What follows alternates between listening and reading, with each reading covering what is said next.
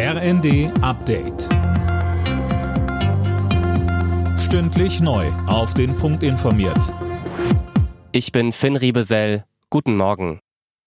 Nach langem Ringen haben sich die EU-Regierungschefs in der Nacht auf einen Fahrplan für die Energiekrise geeinigt. Christiane Hampe, der soll laut Kommissionspräsidentin von der Leyen sowohl Unternehmen als auch Bürgern helfen, mit den steigenden Preisen zurechtzukommen. Ja, wie genau der Fahrplan aussieht, das ist noch nicht klar. Bundeskanzler Scholz erklärte nur, dass gemeinsame Gaseinkäufe dafür sorgen sollen, dass sich die Länder nicht gegenseitig überbieten.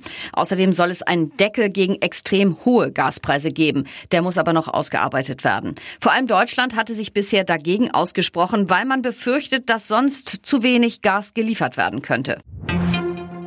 Mit der Suche nach einem neuen Premierminister in Großbritannien bringt sich auch Ex-Regierungschef Boris Johnson ins Gespräch. Seine Kandidatur wäre von nationalem Interesse, sagte er der Times. Maximal drei Kandidaten dürfen bei den Tories antreten.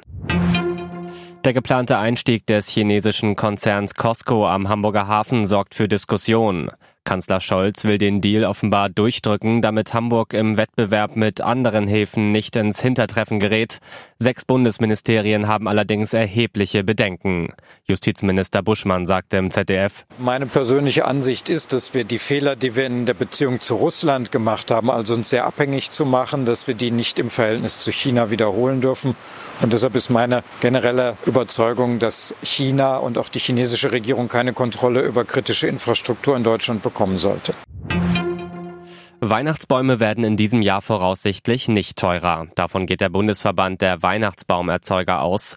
Wie Verbandschef Hennecke der neuen Osnabrücker Zeitung sagte, wird die Preisspanne wegen einer guten Ernte in etwa so ausfallen wie im Vorjahr. Alle Nachrichten auf rnd.de